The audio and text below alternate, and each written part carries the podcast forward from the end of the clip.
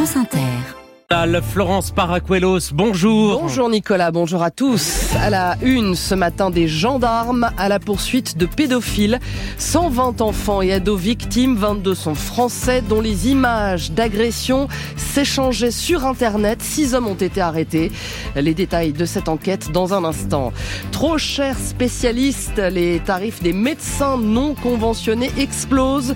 L'UFC Que Choisir s'en inquiète, on va l'entendre. Dans ce journal aussi, deux ans d'exil pour les Ukrainiens qui ont quitté leur pays au début de la guerre, le retour médiatique d'Adrien Quatennens qui fait grincer quelques dents, et puis Lady Gaga sur Fortnite, prochaine superstar pressentie pour se produire dans le jeu vidéo aux 500 millions d'inscrits. Et à 8h20, le grand entretien de la matinale. Bonjour Léa Salamé. Bonjour Nicolas, bonjour à tous. Notre invité dans 20 minutes. Eh bien écoutez Nicolas, c'est vrai que ce masturber rend sourd. Comment être sûr que je donne du plaisir à ma copine? Est-ce que la taille c'est important Eh bien voilà quelques-unes des questions que posent les jeunes au professeur de gynécologie Israël Nizan quand il fait ses tournées dans les collèges. Ça donne un livre, Par les sexes, comment informer nos ados chez Grasset. Eh bien on va apprendre plein de choses à 8h20 avec Israël Nizan. Et on attend toutes vos questions au 01 45 24 7000. France Inter. Diffusaient les photos et vidéos de leurs crimes sur des messageries cryptées. Les gendarmes du Loiret les ont infiltrés. Six hommes ont donc été arrêtés ces derniers mois jusqu'il y a quelques jours. Dans leur fichier pédopornographique, les enquêteurs ont recensé 120 jeunes victimes, dont 22 françaises. Bonjour Ariane Grissel. Bonjour. Ce qui est particulier dans cette affaire, c'est que les mises en cause ne sont pas seulement allées chercher des, des images pédopornographiques qui existaient déjà. Oui, autrement dit, ils sont soupçonnés d'avoir commis les viols et agressions sexuelles montrés sur certaines images. Les gendarmes de la section de recherche d'Orléans sont mis sur la piste en août 2022. On leur signale une page internet sur laquelle des particuliers partagent des photos de mineurs ambiguës mais pas illégales. La suite donne une autre ampleur à l'enquête menée notamment par l'adjudant Damien, spécialiste en investigation numérique. Une fois que l'on commence à discuter avec euh, ces individus, très rapidement, ils vont nous proposer de basculer sur des systèmes de messagerie sécurisés. Là, les fichiers qui sont échangés sont illicites. Les enquêteurs infiltrent donc les échanges. Les deux choses qui nous ont frappé, c'est euh, que toutes les victimes parlaient français. En règle générale, on est sur euh, malheureusement hein, des victimes qui sont plus Asie du Sud-Est, euh, Amérique du Sud, Amérique centrale, où pendant un temps on avait beaucoup d'Europe de l'Est, et aucune des photos ou des vidéos n'était connue des bases de données. En tout, 200 fichiers sont recensés. Les victimes identifiées ont de 3 à 15 ans. Certains des mises en cause sont soupçonnés de s'en être pris à des enfants de leur entourage, d'autres à des prostituées mineures, d'autres encore se sont fait passer pour des adolescents sur Internet et ont séduit les victimes jusqu'à obtenir des photos dénudées. Et que sait-on des, des six mises en cause, Ariane? Ils ont de 36 à 61 ans, quelques-uns sont pères de famille, souvent le profil, du moins en apparence, de Monsieur Tout le Monde, même si certains étaient connus pour des faits similaires.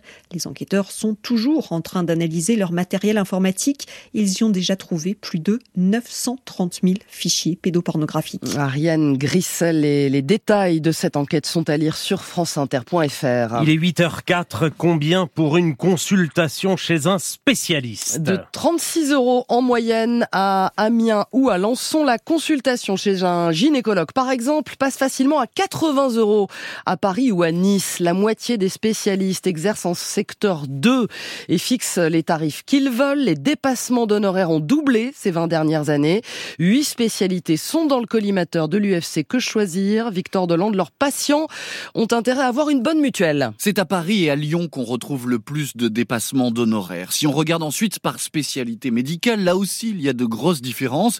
Ainsi, plus de 85% des chirurgiens libéraux relèvent du secteur 2 et appliquent souvent des dépassements d'honoraires.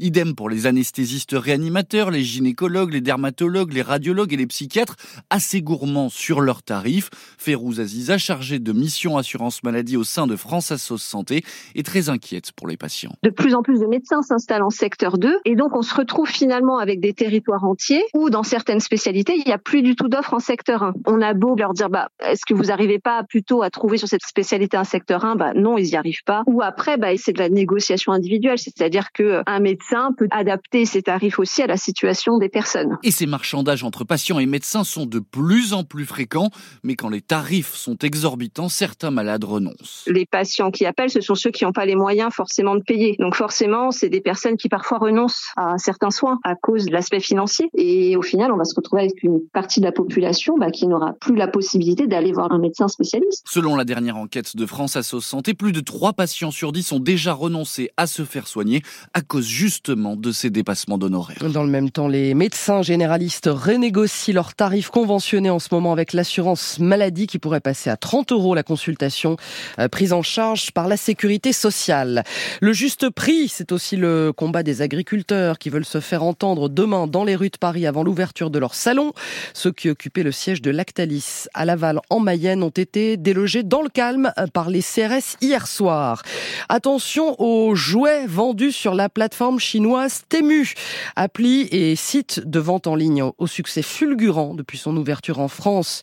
Il y a un peu moins d'un an, ses prix sont très bas, mais que valent ces produits? Sur 19 jouets testés, aucun ne respecte la législation UE, affirme la Fédération européenne des industries du jouet. 18 présentent même un risque pour la santé des enfants, comme l'explique Julie Chabou, vice-présidente de la Fédération française des jouets. Par exemple, on a un anneau en forme de nuage avec euh, des petits euh, rubans aux couleurs de l'arc-en-ciel. Eh bien, ce produit potentiellement peut couper l'enfant avec des parties métalliques qui ressortent et qui sont pointues. Et certaines parties aussi du jouet peuvent se détacher et donc être avalées par l'enfant. Donc c'est potentiellement très dangereux. Ces produits aujourd'hui ne sont pas contrôlés parce qu'ils sont envoyés directement depuis le fabricant chinois aux consommateurs français. Ce qui fait qu'il n'y a pas de possibilité de vérifier la conformité de ces produits. Donc euh, nous aujourd'hui, on demande à l'occasion de la révision de la directive euh, jouet, on demande à Bruxelles de légiférer sur le vide juridique qui euh, est aujourd'hui présent au niveau des places de marché, de manière à obliger le jouet en question à poursuivre un circuit qui permettra de vérifier sa conformité. Julie Chabou de la Fédération française du jouet avec Agnès Soubiran. Quand Joe Biden insulte Vladimir Poutine, qualifié de son of a bitch, je vous laisse traduire au détour d'une phrase sur les menaces qui pèsent sur la planète. Le président russe en est une, selon l'américain, mais la menace existentielle, c'est le changement climatique. Voilà ce qu'il a dit devant des donateurs du Parti démocrate. Vladimir Poutine et l'invasion de l'Ukraine. Euh, samedi, ça fera deux ans, 24 mois de guerre et d'exil pour 4 millions d'Ukrainiens accueillis en Europe. Ils sont 120 000 en France. Leur vie loin des combats, comme à La Montagne, près de Nantes. Presque une Ukraine miniature avec ses 6 000 ressortissants. Reportage signé William Delesseux. De Melitopol, au sud de l'Ukraine, Yelena habite à la montagne depuis maintenant deux ans. Je me sens accueillie, vraiment. Je sens un vrai soutien de la part des habitants. Bien sûr, le pays nous manque. On fait aussi en sorte de maintenir nos traditions, notre culture et de la faire connaître. C'est important de pouvoir partager tout cela. Elle accompagne ce matin sa fille à l'école, Paulina en classe de CE2. Je suis contente d'aller à l'école parce que j'aime l'école. Je me suis fait plein d'amis. Enfin, je sais pas si je vais rester très longtemps. Je sais pas quand la guerre va se terminer. C'est quoi ton souhait maintenant, euh, aujourd'hui? De venir en Ukraine. À quelques mètres de là, le bureau d'études Calidris, l'entreprise qui salarie sa mère, ainsi que six autres Ukrainiens. Bertrand Delprat, le gérant. Depuis deux ans, c'est un orage émotionnel assez terrible. On vit euh, les bons moments euh, à fond. Et puis, euh, quand les nouvelles du front sont moins bonnes, ce qui est fréquent, quand les gens ont des coutures, on le vit avec. Préparer le futur aussi. Le bureau d'études est en train d'ouvrir une filiale en Ukraine pour envisager un jour l'installation de ses salariés dans leur pays. L'après-guerre, un souhait partagé par tous ces réfugiés. Un reportage William Delesseux. Il est 8h10 de retour devant les micros et les caméras. Adrien Quatennens s'en a terminé avec son jeûne médiatique tenu pendant plus d'un an après sa condamnation pour violence conjugale et ses quatre mois d'exclusion du groupe insoumis à l'Assemblée. Sophia Norus-Boudjema, sa réapparition à la télé relance les critiques. Première apparition médiatique le 7 février face à Thomas Soto sur France 2. Chacun peut s'améliorer. On peut commettre des erreurs les regretter. Un semi-mea culpa insuffisant pour des membres de la NUPES. Daniel Simonet, député LFI, regrette un étrange sens du timing en pleine nouvelle vague MeToo. La députée écologiste Sandrine Rousseau, elle, dénonce l'hypocrisie de la France insoumise. La direction euh, du parti peut faire tous les discours possibles. Qu'est-ce qu'on envoie comme message aux 200 000 femmes euh, qui subissent des violences conjugales aujourd'hui en France? C'est ça le débat politique. Pour moi, enfin, ça dit quelque chose de très profond qui est que l'égalité femmes-hommes est quelque chose qu'on revendique au moment des meetings euh, de campagne électorale, mais qu'on ne considère pas comme une priorité euh, absolue d'une action politique. En revanche, l'entourage de Jean-Luc Mélenchon, lui, se réjouit du retour médiatique d'Adrien Quatennens. Sa voix manquait, affirme un élu insoumis qui ose la comparaison avec Bertrand Cantat. Il a purgé sa peine, il peut revenir. Hasard du calendrier, jeudi dernier, selon nos informations, les députés insoumis ont voté de justesse un nouveau règlement intérieur. Désormais, seuls les membres du bureau et non pas l'entièreté du groupe parlementaire pourront sanctionner les députés qui ont fauté.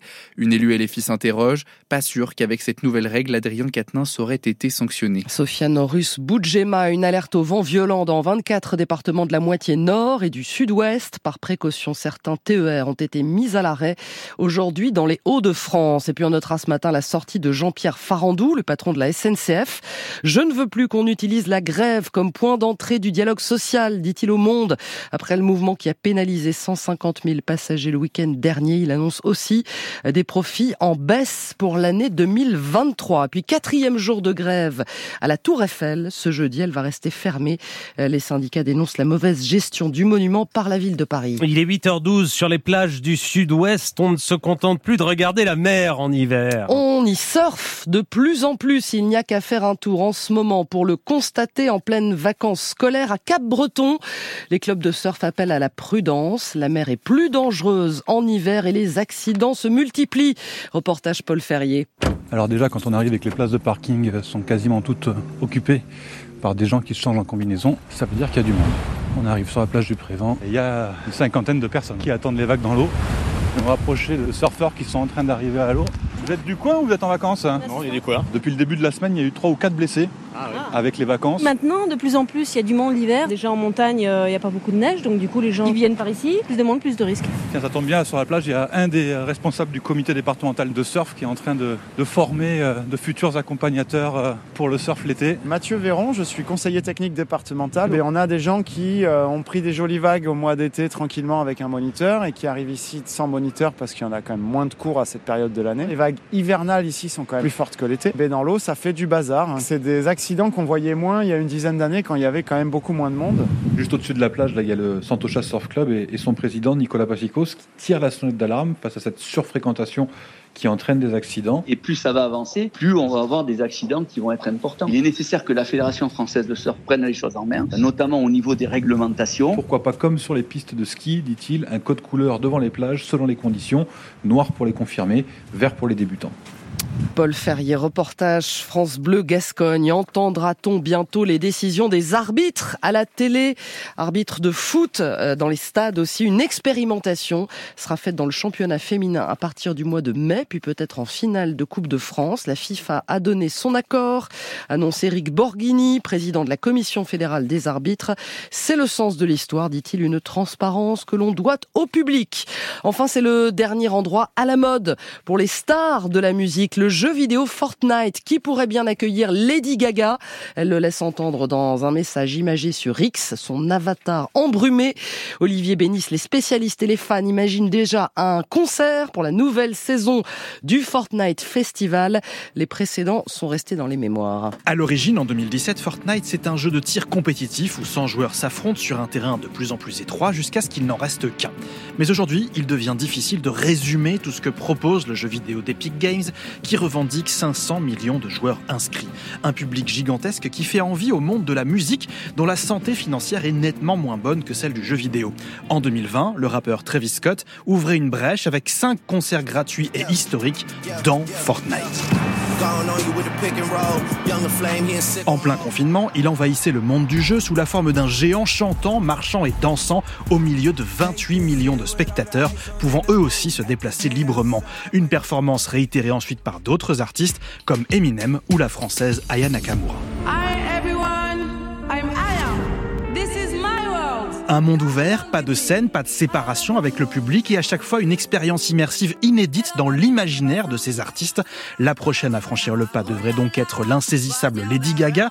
La chanteuse l'a d'ailleurs annoncé avec beaucoup d'humour, reprenant un tweet de 2019 où elle demandait naïvement, faute d'orthographe incluse. C'est quoi Fortnite? Désormais, même les stars savent très bien comment ça s'écrit et l'immense public que le jeu peut leur apporter. D'ailleurs, la semaine dernière, les amateurs de Fortnite ont pu y découvrir en avant-première le clip de Popular, signé The Weeknd, Playboy Carty et Madonna. Merci Florence Paracuelos. 9h20. Léa Salamé reçoit tout à l'heure la réalisatrice Nora El Ourch pour son premier long métrage HLM Poussy en salle le 6 mars. La météo Marie-Pierre Planchon. La météo avec Vitacitral TR+, des laboratoires Acepta, gel réparateur pour les mains abîmées par le froid, les gels hydroalcooliques et les lavages fréquents. En pharmacie et parapharmacie. Et un cocktail très agité dès ce matin, Eh Marie. oui, Nicolas, pluie, vent, giboulée, tonnerre. Avec dès ce matin un temps bien pluvieux sur la moitié nord jusqu'aux Alpes. Le vent commence à se renforcer entre la Bretagne, les Pays de la Loire jusqu'aux régions de l'Est. Avec la Vendée et les Deux-Sèvres en vigilance pluie inondation. Puis dès midi, on a 24 départements en vigilance orange, vent tempétueux de la Manche à l'île de France, aux Ardennes, à la Meuse. Mais aussi dans le sud-ouest, il y a les Pyrénées-Atlantiques et les Hautes-Pyrénées en orange. Ailleurs, le ciel est souvent très nuageux. Quelques gouttes possibles sur le massif central à la région PACA. Les Pyrénées restent Hmm. encore à l'écart en matin. Et attention, les vents se renforcent cet après-midi. Oui, jusqu'à 120 sur la Manche, 110 sur l'Atlantique, 100 jusqu'à l'intérieur des terres de l'île de France jusqu'à l'Est.